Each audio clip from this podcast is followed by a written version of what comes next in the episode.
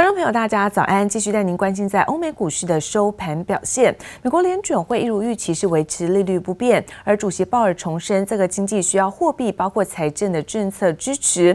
美股大选现在还在开票当中，不过美国总统川普跟民主党候选人拜登这几个关键摇摆州选情拉锯。不过市场看好现在选情呢，慢慢的走向明朗，因此由科技股的带动，美股四大指数全面走高，而中场道琼部分又大涨了五。百百四十二点，涨幅的部分呢，毕竟是百分之二。科技股纳斯达克上扬了三百点，涨幅也有百分之二点五九。S&P 五百指数在三千五百一十点，涨幅呢是百分之一点九五。费城半导体大涨百分之四点四零，收在是两千四百八十九点。再来看到欧洲的相关消息，英国央行宣布呢维持利率不变，同时决定将会扩大式宽松政策。投资人也关注美国大选的开票。那么欧股指数延续在涨势走高，中场德国部分上扬幅度也达到百分之一点九八，而法国涨幅在百分之一点二四。看到最新的联准会宣布维持的货币政策不变，那这一次包括利率维持在接近零的水准，资产购买规模也维持不变。不仅在政策上没有新的进展，那么也只微幅的跟动在会后声明的措辞，就连提到那么美国在大选的部分，主席鲍尔他是不愿置评。Today, my colleagues on the Federal Open Market Committee and I reaffirmed our commitment to support the economy in this challenging time. Economic activity has continued to recover from its depressed second quarter level. The reopening of the economy led to a rapid rebound in activity, and real GDP rose at an annual rate of 33% in the third quarter. In recent months, however, the pace of improvement has moderated. As we have emphasized throughout the pandemic, the outlook for the economy is extraordinarily uncertain and will depend in large part on the success of efforts to keep the virus in check. 好，联准会主席鲍尔呢，对于在经济的看法是明显比上一次更为的保守，表示经济景气包括就业持续的复苏，但是远低于在今年初的水准，因此重申疫情对于在中期的前景构成是相当大的风险。鲍尔也谈到，美国在新冠疫情再度上升，那欧洲也再度的实施封锁，认为这对于经济可能会带来比上一次更大的一个冲击。好，原因在于在于在天气的转冷，从事在休息。相关的活动时，那么保持社交距离的机会可能会更少。同时，报也说，那官员在开会的时候讨论到修改资产购买方式的办法，似乎也在预告，那下一次在十二月份开会的时候有机会有所调整。那会不会延长呢？这种今年十二月到期的紧急融资计划，这一次都会受到影响。而民主党总统候选人拜登在台湾的时间是昨天的上午，确定拿下了密西根州，包括威斯康星，那距离白宫大卫现在更进一步。不过在亚利桑那州爆出还是有数十万张的选票没有开出，这一州的十一张的选举人票到底归谁，现在还有很大变数。民众聚在密西根州底特律的投票所，要求停止计票。纽约的情况正好相反，民众上街要求务必计算每一张选票。华府也有大批群众走上街头，警方大举出动维持秩序。选后整整一天过去，美国总统大选开票还没落幕，选情有可能再度翻盘。They're actually chanting Fox News sucks. Fox News sucks. The reason why they're chanting that is because Fox News called Arizona uh, for Biden yesterday, and a lot of people are angry about that. Those 400,000 ballots that are still outstanding that could really uh, change the, the course of the, the entire uh, election. 握有十一张选举人票的亚利桑那州宣布，还有数十万张邮寄选票尚未开出。原本拜登八万票的领先优势岌岌可危，让选情又出现变数。亚利桑那州马里科帕郡更传出奇异笔门事件，据说选务人员刻意提供奇异笔给选民画记，导致许多投给川普的选票作废。大选阴谋论传言甚嚣尘上。and they were angry, claiming the county using Sharpie pens made their ballots invalid. Now, fact check, we've been saying this all day. This is not true at all. You're not letting me in? Well, what? No. That's why I told you, call the police. Do it. 美国政治媒体主编在推特公布了一段影片，显示费城投票站有两位工作人员不让持有合格证件的选举观察员进入投票所内。川普阵营怀疑内情不单纯。And now, after a long night of counting, it's clear that we're winning enough states to reach 270 electoral votes needed to win the presidency.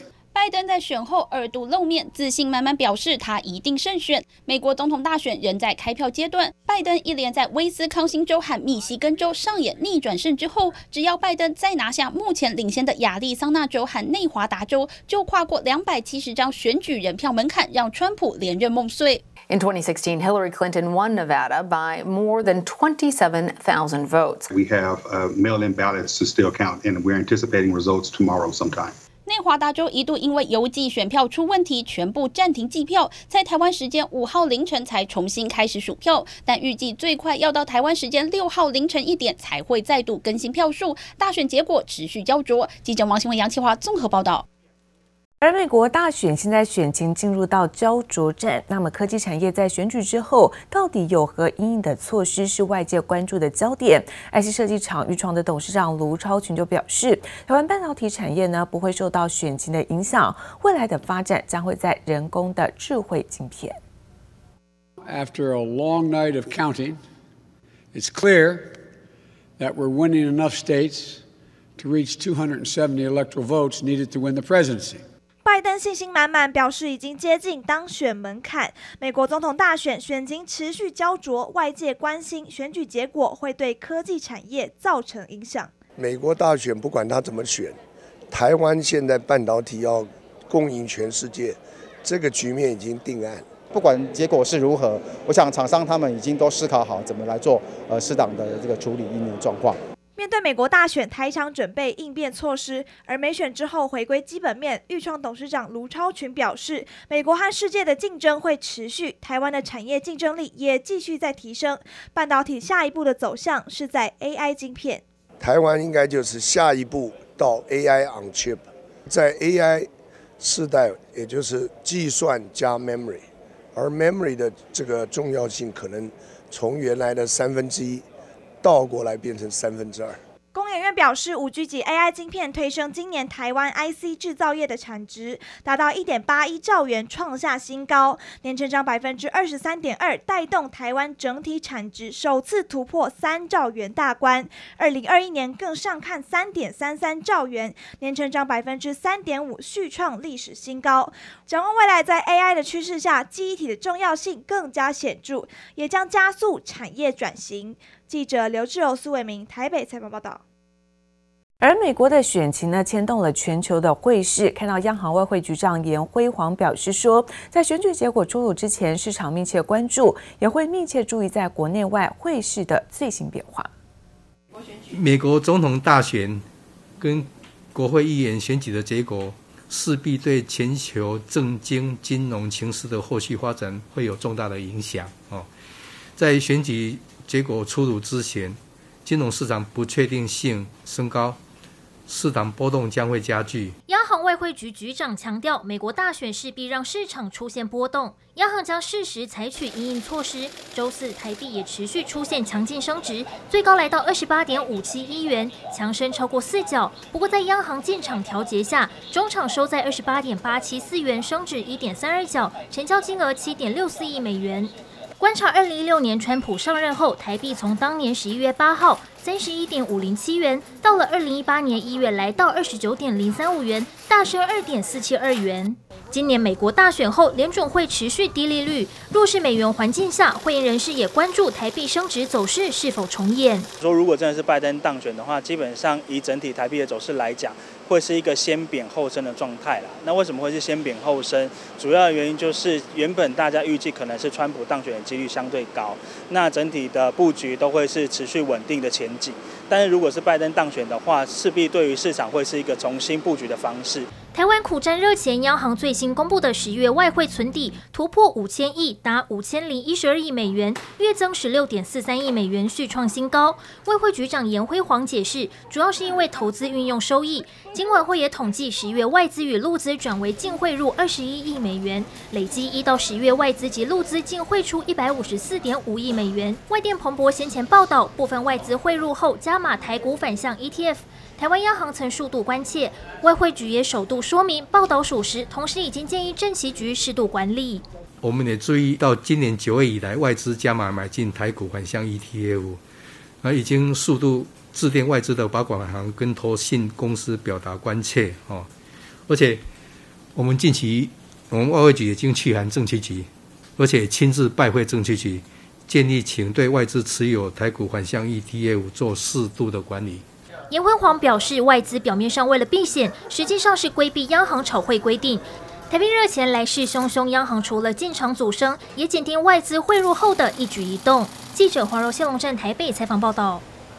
而当立光在昨天公布了，在十月份营收来到五十一点三八亿元，月增呢是百分之零点二六，年减百分之二十二点三二，只有跟九月份维持是相同的水准。另外看到在苹果感测元件的订单挹注之下，也让 LED 厂光磊这一次在十月份营收月增是百分之十六点七七，年增百分之七十四点五八，写下是十年来的新高纪录。大立光今天公布十月营收为五十一点三八亿元，月增百分之零点二六，年减百分之二十二点三二。累计前十月营收四百五十七点九亿元，年减百分之六点五五。对此，大立光表示，十月营收仅与九月维持相同水准，其实已符合公司对第四季营运展望。不过，大立光扩产脚步仍照原定计划进行中，已动工的新厂预计将在二零二三年完工，而台中新厂预计也会在今年第四季开始动工。在苹果感测元件大单挹注下，LED 厂光磊十月营收来到七点五九亿元，月增百分之十六点七七，年增百分之七十四点五八，创十。十年来新高，前十月累计营收则为四十六点三八亿元，年增百分之一点六八。